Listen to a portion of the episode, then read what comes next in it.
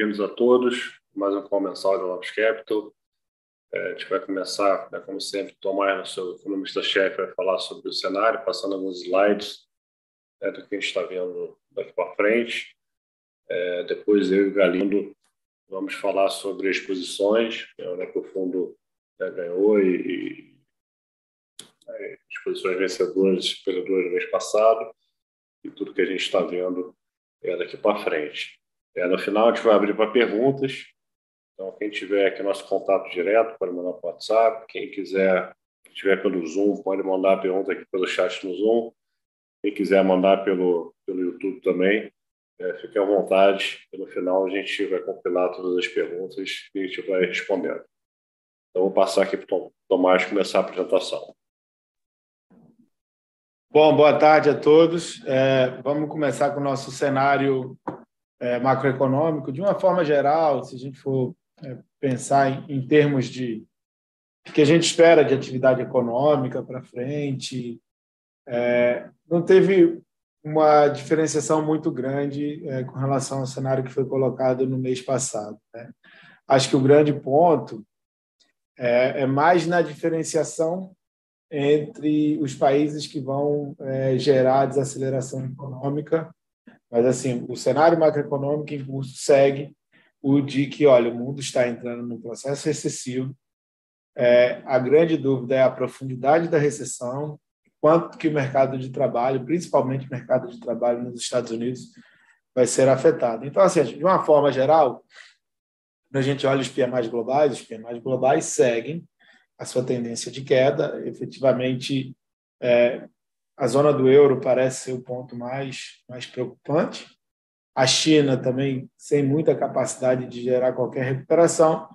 E os Estados Unidos, como sempre, parecem ser é, é, a região do mundo com melhor perspectiva e que deve é, sustentar de alguma forma algum grau de excepcionalismo lá para para o país da América do Norte.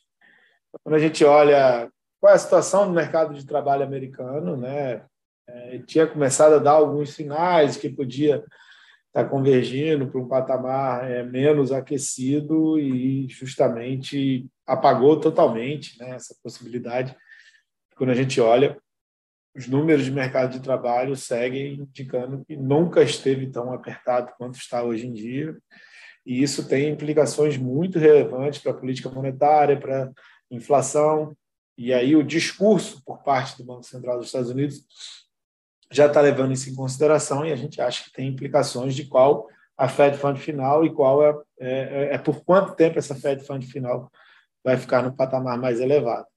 Por outro lado, o mercado imobiliário vem sendo mais impactado, né? você tem mais sinais de que o mercado de imobiliário dos Estados Unidos está num ritmo de enfraquecimento. É, a gente acha que vai ainda mais, né? Como a gente tem uma perspectiva de que os juros é, tem que ir para um patamar mais elevado e ficar nesse patamar mais elevado por um período maior, é, efetivamente você vai afetar ainda mais é, o mercado de trabalho americano. E quais são as implicações em termos de, de política monetária, né? É, em Jackson Hole, que marca sempre né, a abertura aí do segundo semestre do ano, e onde os formuladores de política econômica do mundo, principalmente política monetária, eles usam esse fórum justamente para passar uma mensagem mais clara. É, é, o, o Powell foi bem feliz, né? É, ele começa o texto dele falando que, olha, a minha mensagem vai ser pequena, o foco vai ser menos amplo, né, mais, mais concentrado, e a minha mensagem vai ser direta. O que ele quis falar? Ele quis falar que é o seguinte: esqueçam qualquer possibilidade de flexibilização da política monetária é, no período próximo. Né?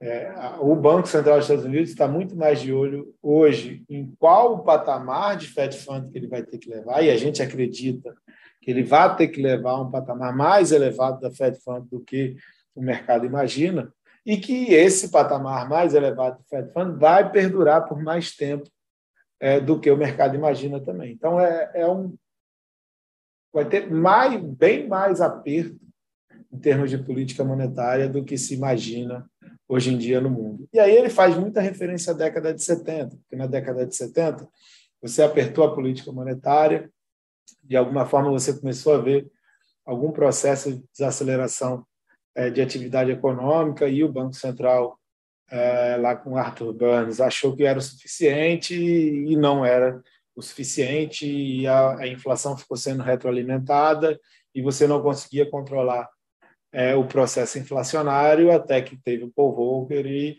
fez, né, teve que levar a taxa de juros a patamares muito mais elevados do que se imaginava anteriormente e conseguiu controlar a inflação. O custo disso foi um custo em termos de atividade econômica muito maior do que todo mundo imaginava. E aí o Banco Central dos Estados Unidos, com o Powell, hoje em dia quer evitar de ter que levar a taxa de juros básica para um patamar de dois dígitos e de causar uma recessão é, muito maior do que ele imagina que causaria hoje em dia levando um pouco acima do que se imagina hoje a mercado e mantendo por esse patamar um período maior de tempo. Então, é, é, esse, esse é o grande receio deles, de que você tem uma, uma inflação mais intrincada, né? uma, é, é que eles chamam de entrenched, é uma inflação mais muito mais disseminada e que fica muito mais difícil de você a combater e, e, aí você tem que voltar na década de 70, não vai voltar 80, 90 e nos anos 10, que foram períodos de inflação baixa, mas está voltando na década de 70, que foi um período onde a inflação ficou mais alta por um período maior de tempo. É, aí, quando a gente roda nossos modelos de, de, de, inflação, principalmente inflação de serviços, né, aquela diferenciação de bens e serviços, a gente acha que está se aproximando do período onde ela vai acontecer de uma forma mais intensa. É, a inflação de serviços precisa que o mercado de trabalho ele é, comece a mostrar deterioração. A gente precisa que a taxa de desemprego comece a subir para a gente imaginar uma volta da parte de serviços é, para um patamar mais normal. É, sem que isso aconteça, né, sem que a inflação de serviços convirja para um patamar mais próximo à meta, a gente não imagina o Banco Central satisfeito com o trabalho sendo feito. E a variável principal que vai explicar, né, vai explicar essa inflação de serviços recuar é um aumento da taxa de desemprego, que a gente não observou até o momento. Então, isso daí está fazendo com que a perspectiva para a inflação de serviços seja mais ainda pressionada para o ano que vem, que vai exigir mais da política monetária. É, é aí quando a gente vai para a Europa, né? A Europa talvez seja o país que está sendo mais atormentado aí pelos problemas é, é, relacionados à guerra. É, o preço de gás subiu muito, então a gente tem uma uma perda de, é, de termos de troca muito significativo né, para a Europa, principalmente de aumento de preço de importação. Isso fez com que o conta corrente europeu deteriorasse cerca de 2,5% do PIB, que é uma coisa não desprezível. Você basicamente está mandando 2,5% do PIB para a Rússia por conta de aumento de preço do gás. E isso daí vai bater muito na renda disponível das famílias vai fazer com que a inflação fique mais alta por um período maior de tempo e vai exigir ainda mais do Banco Central Europeu. Então, a gente, não só no caso do Fed, mas também no caso do Banco Central Europeu, a gente vai ver taxas de juros bem mais elevadas do que a gente imaginava anteriormente, também por um período maior de tempo, dada a necessidade de controlar a inflação. É, o outro grande risco é o fluxo de gás, né? É faltar gás, né? faltar energia e isso bater substancialmente na atividade econômica. Então, a gente tem energia, China tem um processo de seca, tem inflação, isso tudo pesando bem é, para a perspectiva de crescimento europeu. Então, é, a tendência é que o continente europeu sofra bem mais do que os Estados Unidos. E aí, por fim, a China, né? A China já vem num processo de desaceleração mais longo, é, a gente agora, no dia 16 de outubro, tem o, o, a mudança, né, o Congresso que marca é, como é que vai ficar a vida política chinesa para os próximos cinco anos. É, ao que tudo indica, o Xi é, Jinping vai se manter é, no poder por mais cinco anos, mas é, é sempre o período que marca a transição política. Ele faz a indicação de quem que seria o próximo é, presidente e, além disso, também é um período onde marca é, é, mudanças de política econômica. E a gente acredita que a política econômica na China vai ficar totalmente voltada para uma tentativa de aumento de produtividade agora, e não mais para é, gerar políticas monetárias é, expansionistas que corram risco é, de fazer bolha. E aí, por conta disso, a parte de propriedades vai seguir sofrendo, vai seguir enfraquecida. E aí a preocupação com a taxa de crescimento chinesa tem batido bem é, na saída de capitais. Quando a gente olha aqui é, a estimativa do que seria a intervenção do PBOC é, sobre é, o fluxo de capitais, a gente vê que ele tem, tem se intensificado bem nas últimas semanas, um indicativo de que as pessoas estão tentando tirar o dinheiro da China com medo do crescimento futuro. Então, a gente tem aí é, as três principais regiões econômicas no mundo seguindo com problema de crescimento. Estados Unidos, como destaque, é positivo por conta do mercado de trabalho muito forte, vai manter uma dinâmica de consumo mais elevada e isso vai fazer com que seja necessário é, um aumento de juros bem maior é, do que se imaginava anteriormente por parte do Banco Central dos Estados Unidos, mesmo acontecendo na, na zona do euro. E na China tem questões é, mais estruturais batendo, sem a possibilidade de fazer muita política monetária expansionista. E aí o Brasil, né, a gente tem nossas questões idiosincráticas no Brasil, tem eleição, mas é, o Brasil é um grande exportador de commodities, então vai depender muito do que está acontecendo no mundo. A gente começa por eleição, né? A gente continua vendo espaço para melhora é, do Bolsonaro nas pesquisas, a eleição ficando ainda mais competitiva. É, o que a gente tem visto agora no curto prazo é um aumento substancial da probabilidade de você ter segundo turno, né? Chegou-se a imaginar que não teria segundo turno no Brasil com a ascensão da candidata Simone Tebet e, é, e também um pouco do candidato Ciro Gomes. É, a diferença do Lula para ter a quantidade mínima de votos válidos está sendo está aumentando a cada dia mais. Então a gente vê a perspectiva de ter segundo turno e para o segundo turno é o Bolsonaro é um, é um candidato que ele precisa de tempo para passar melhor a mensagem, né, de é, queda da inflação, de melhoria de condições de vida da população. Então, quanto mais tempo ele tiver, mais competitivo ele fica, mais competitiva fica a eleição. Então, a gente faz a diferenciação por metodologia de pesquisa, né? Tem é, pesquisas face a face, pesquisas telefônicas. A gente vê até que as face a face estão mostrando uma leve queda do Lula e o Bolsonaro segue numa ascensão lenta, mas segue numa ascensão. E o ponto principal é que a gente já tem visto uma queda na rejeição do Bolsonaro. Né? É, ele chegou a bater 60%, já está em 50%, e o Lula, tanto Lula quanto Ciro Gomes, seguem subindo aí, já estão com a rejeição mais próxima a 40%. Então, se o segundo turno for uma disputa de rejeição, à medida que o Bolsonaro conseguir transmitir melhor a mensagem, você vai ter é, é, a continuidade dessa, desse recuo parte do Bolsonaro uma tendência de aumentar é, por parte do Lula, o que vai tornar a eleição bem mais competitiva. E a gente fez um, um modelo de aprovação é, do presidente, né, é, baseado no Datafolha, ótimo e bom. E esse modelo capta muito bem os movimentos e ele diz para a gente que, dada a situação da inflação e da taxa de desemprego atual, é, o Bolsonaro deveria estar com avaliação ótimo e bom, ao invés dos seus 27%, deveria estar ali mais próximo a 40, tá? É, a gente o modelo não é perfeito, ele não vai jogar do dia para a noite em 40% esse ótimo bom do Bolsonaro. A gente espera que esse movimento siga, dado que é, a economia está em uma situação é, tão boa quanto no começo do governo Bolsonaro e que deveria é, gerar um aumento, uma melhoria na avaliação do mesmo.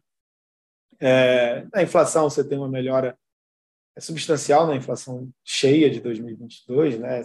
Chegou a ter projeção de 9%, hoje em dia a projeção é de 5,8%, podendo cair ainda mais, é, e isso vai ter implicações para a inflação de 2023. Né? A gente já a gente estava projetando a inflação de 2023 em 5,5%, já está projetando em 5%, porque o, o Brasil é um país que tem uma inércia de inflação muito grande.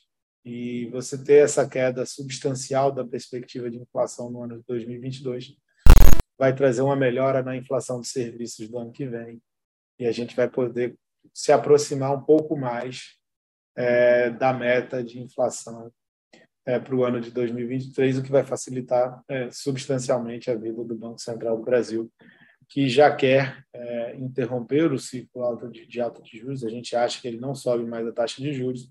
E a grande discussão fica para quando é que ele consegue começar a cortar a taxa básica de juros. E na nossa cabeça, é, para ele cortar a taxa básica de juros, tem que ter duas condições. Né? Você tem o primeiro é, é uma condição é, necessária, que é você recuperar a credibilidade fiscal no momento que você passar é, substituir a âncora fiscal que foi perdida, que é o teto de gastos, por uma nova regra fiscal, pode ser a manutenção do teto de gastos com algumas excepcionalidades, mas desde que seja bem transmitido e bem comunicado.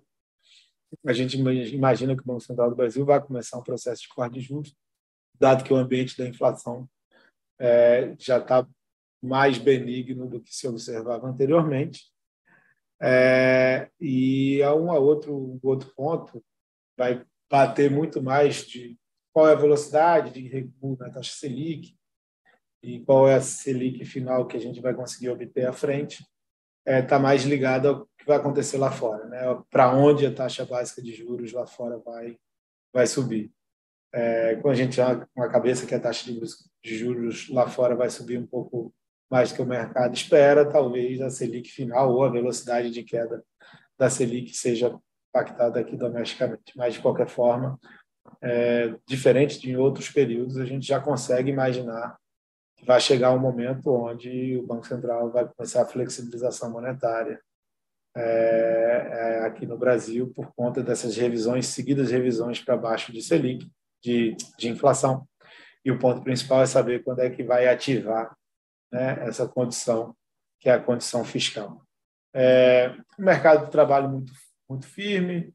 A gente já tem visto alguns primeiros sinais do, da parte de crédito seguir, sentindo o aumento de taxa de juros, né, as concessões de pessoa jurídica né, começando a, mostrar algum enfraquecimento, as concessões de pessoa física é, deram um salto aí nos últimos meses, mas agora parecem ter estabilizado. A gente viu um aumento na taxa de inadimplência, principalmente de pessoa física. Isso tudo vai fazer que o crescimento do crédito dê alguma arrefecida.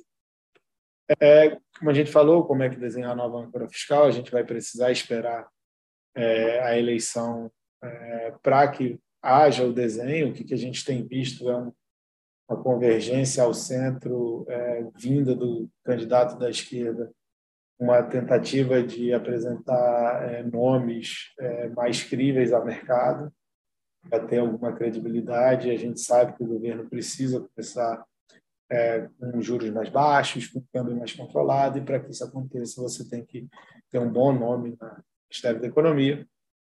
Por último, quando a gente olha as transações correntes, pelo fato do Brasil estar crescendo bem mais do que se esperava, né? É, o Brasil tá com, né, vai crescer 3% esse ano, vai crescer entre 1,5% e 2% no ano que vem é, o crescimento à frente, né, o crescimento na, na, perpetuidade da economia brasileira, que já se imaginou que ficasse entre 1 e 1,5, porque é a média, é assim, ligeiramente acima da média dos últimos 10 anos. A gente já está começando a discutir, não, talvez esse número seja entre 2 e 2,5%, então é, taxa de investimento está recuperando, o mercado de trabalho mais saudável, você está conseguindo empregar as pessoas, e aí o fato de você estar tá crescendo mais faz com que você tenha é um conta corrente um pouco mais deteriorado, mas isso é totalmente esperado pelo fato de você estar crescendo, é, crescimento do PIB maior. Então, no Brasil, é, é, a gente vai ter problemas com uma recessão externa, juros mais altos lá fora, mas a gente tem é, alguns fatores que são só nossos, como a eleição, que podem nos ajudar desde que a gente consiga recuperar a credibilidade fiscal e isso daí vai fazer com que a inflação seja mais baixa, com que os juros sejam mais baixos também, no momento que a gente está discutindo qual é a real velocidade de crescimento potencial da economia brasileira, que pode ser mais alta.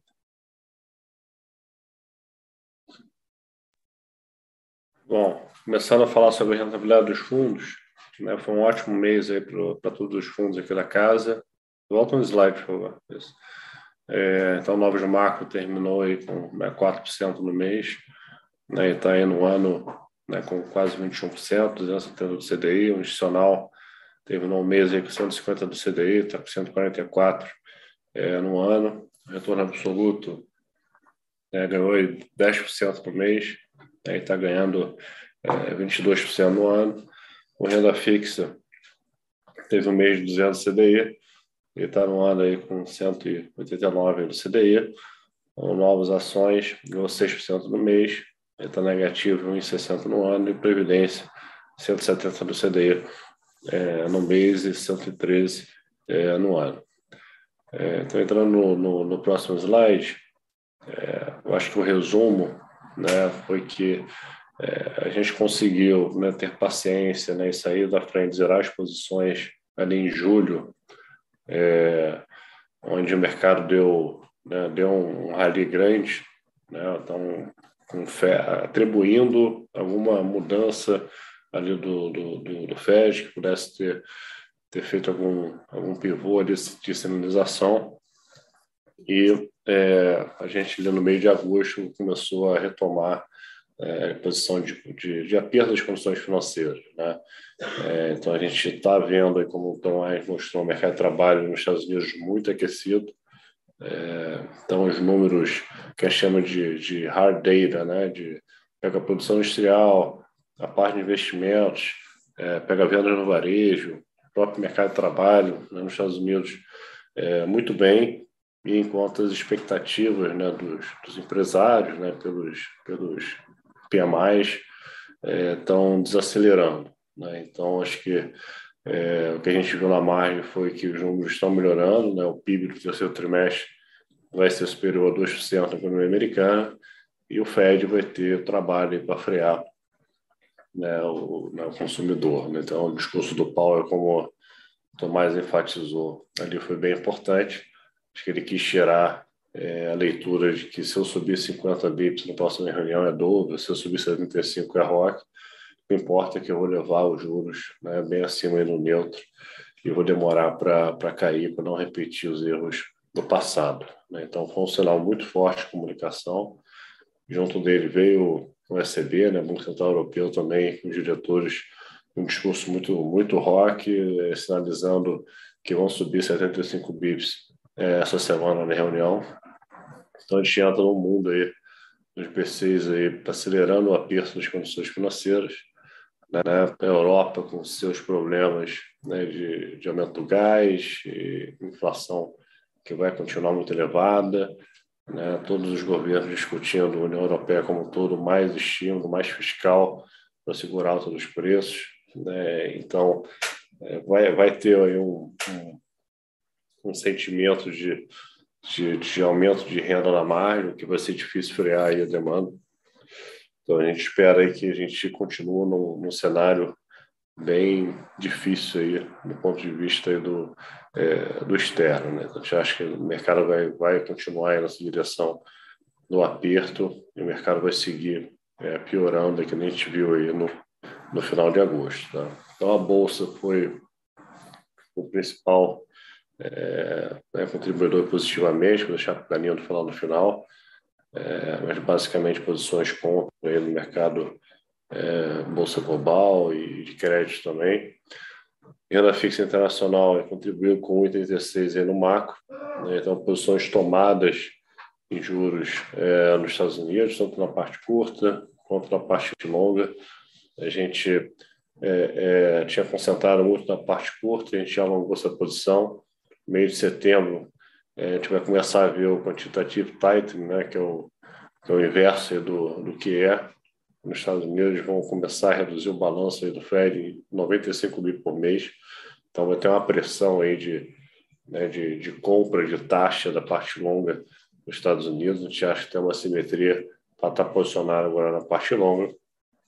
O, só para enfatizar os fundos de, de renda fixa, né, é, também estão posicionados, né, estão com a mesma posição é, no macro dessa parte de renda fixa os ganhos vieram principalmente dessa posição tomada. Tá? A gente continua com essa posição, a gente, a gente gosta, a gente acha que é, a taxa de juros nos Estados Unidos vai fazer máximo e a parte longa, inclusive, está olhando as próximas semanas. Moedas contribuiu aí com 0,46, posição comprada em dólar, principalmente contra é, o GBP, né, da Inglaterra, e o euro. É, tivemos posições ao longo do mês também no, no CNH, né, comprado em dólar contra a moeda chinesa Então, é, no relativo, os Estados Unidos vai continuar aí como né, o menos feio, né, que a gente diz, é, voltando a acelerar o crescimento da margem, enquanto a Europa entra nesse cenário de stagflation, enquanto a China tenta, de todas as formas, tentar sustentar o crescimento e não tem, não tem conseguido. Tá? Então, a gente pegou um bom movimento, é, a gente zerou grande parte da posição no dólar, acho, acho que mudou bastante já, olhando o ano. É, em setembro, a gente está focando mais né, comprado aqui em real contra o euro. Tá? Então, a gente acha que o Brasil vai performar é, na margem. Né? Você pega, está tendo revisão de PIB para cima, de crescimento para cima, revisão de inflação para baixo. Está chegando perto do cenário de, de, de eleição e os dois candidatos estão caminhando para o centro. Então, à medida que, que aperta a disputa, o Bolsonaro está mais quieto, né? não está indo para cima do STF. Você vê o Lula vazando nomes mais positivos é, de equipe econômica para o né, mercado gostar. Então, a gente acha que, à medida que a gente vai chegando perto das eleições em outubro, a gente vai ver um, um cenário mais positivo aqui para o mercado local. Tá? Não está usando aí o real para pegar posições otimistas no Brasil e o mercado de renda fixa local, que contribuiu aí com 0,44, né, está vendido a inflação, a gente prefere estar vendido a inflação do que aplicado aí na curva de juros, já tem bastante queda aí ano que vem, é, e olhando o mercado de inflação, estaria com uma expectativa né, de 5,5% até 6%, dependendo do, do vértice. A meta do BC é 3%, né, no médio e longo prazo. O BC não vai cair juro né, se é, a expectativa de inflação continuar, é, continuar alta. Então, a gente acha que a simetria é, está na inflação, vendo a inflação, ainda mais com os dois principais bancos centrais no mundo subindo forte os juros, muito provavelmente a gente vai ver um ambiente de recessão global no final do ano e início do ano que vem, tá? Além disso, a gente tem a compra de juro real longa, a gente gosta das bem longas, né, pelo patamar, para ser mais seis, olhando para o Brasil, eleição, gente acha que vai ter uma convergência, um patamar é, mais baixo. E o pouco de commodity teve um leve ganho comprado no petróleo. A gente gosta da posição comprada no petróleo entre 85 e 90 dólares, né, para zerar e perto de 100. É, a gente está um pouquinho comprado, né, olhando esse desenrolar de, de briga aí de Rússia com a Europa né, em relação ao gás. É, teve o OPEC né, reduzindo é, cota de produção também, ajudando a pressionar o petróleo desse patamar para cima, é, em uma forma de, de, de, de hedge para outras posições também. Então, o resumo é né, bem preocupado com o mercado internacional. Eu acho que final de agosto foi o início de de um movimento que deve continuar em setembro de piora é, dos mercados. Tá? E no lado otimista, Brasil tendo paciência se lá fora piorar, que vai acabar piorando também, para a gente reforçar as posições. Passar para o Galinho aí para detalhar a parte de bolsa. Tá bom. E aí, só complementando o Portela, né, os ganhos é, no mês passado foram, vieram né, da, da posição principalmente short em bolsas de, de países desenvolvidos, né, principalmente Estados Unidos e Europa. É, pouco do high yield, né, que é, que é a abertura de crédito lá fora, é, e um pouco do relativo, né, que a gente tinha comprado em bolsa brasileira, principalmente via WZ, é, contra o short em bolsas lá fora. Tá? Acho que em termos direcionais, é, a gente segue net vendido em bolsas, tá? É, mais concentrado né, no S&P e em bolsas europeias, tá? e um pouco também é, ainda no high yield. É, a visão do high yield é muito né, se esse ambiente inóspito continuar por mais tempo, inevitavelmente a gente vai ter choques maiores na parte de crédito. Tá? Eu acho que uma hora esse negócio vai acabar acontecendo. Tá? É, e uma visão construtiva para o Brasil, mas a gente reduziu as, as posições compradas em Brasil na bolsa, tá? É, nessa faixa de 114, 115 mil pontos. é, a gente reduziu boa parte da exposição que a gente tinha comprado, né, que era uma carteira mais doméstica, é, passando por bancos, por consumo e por infraestrutura. Tá? Não que a gente tenha mudado né, a, visão de que o preço é bom, né? É, acho que essas coisas ainda seguem preços atrativos, até diferente da boa parcela da bolsa aqui de commodities que a gente não gosta. Né? Acho que o mundo flertando com uma desaceleração econômica, eventualmente uma recessão, né? A gente não gosta dessa parcela mais commodity link da bolsa brasileira, mas a parte de, de bancos, consumo infraestrutura, a gente gosta do preço. A gente reduziu mais porque teve esse rally recente, né? E, e, e esses cases tiveram beta, eles andaram mais do que o índice, né? e, e simplesmente por achar que a gente vai ter um ponto de entrada mais interessante na, na nossa visão, com, com, alguma realização no mercado lá fora que vai acabar contaminando aqui. Tá? É, cabeça, cabeça é essa. É, então, a gente reduziu a carteira de Brasil, reduziu o net long de Brasil e mantém um net short lá fora, uma posição média para grande ainda, concentrada no, no, nos Estados Unidos e, e no continente europeu. Tá? De forma simples é isso, é. acho que a gente pode abrir para perguntas caso haja. É, eu não, eu perguntei aqui, a gente não recebeu nenhuma pergunta. Queria deixar todo mundo é, à vontade para entrar em contato aqui com o nosso, nosso RI, é, para tirar qualquer dúvida, tanto de cenário quanto de posição.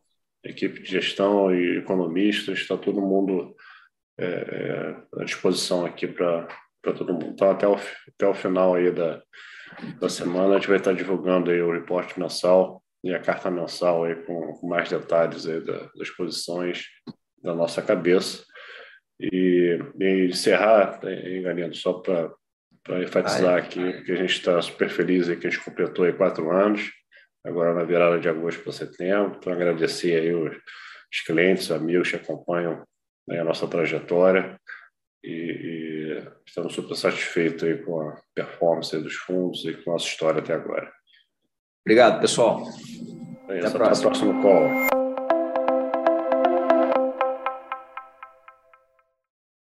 A Novos Capital Gestora de Recursos Limitada não comercializa nem distribui cotas de fundos de investimento ou qualquer outro ativo financeiro.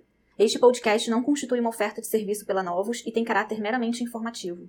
A Novos utiliza informações de fontes que acredita serem confiáveis, mas não se responsabiliza pela exatidão de quaisquer das informações assim obtidas e utilizadas neste podcast, as quais não foram independentemente verificadas. Estas informações podem estar desatualizadas ou sujeitas a opiniões divergentes. Este conteúdo não constitui uma opinião ou recomendação, legal ou de qualquer outra natureza, por parte da Novos, e não leva em consideração a situação particular de qualquer pessoa. A utilização das informações aqui contidas se dará exclusivamente por conta e risco de seu usuário. Antes de tomar qualquer decisão acerca de seus investimentos, a Novos recomenda ao interessado que consulte seu próprio consultor legal.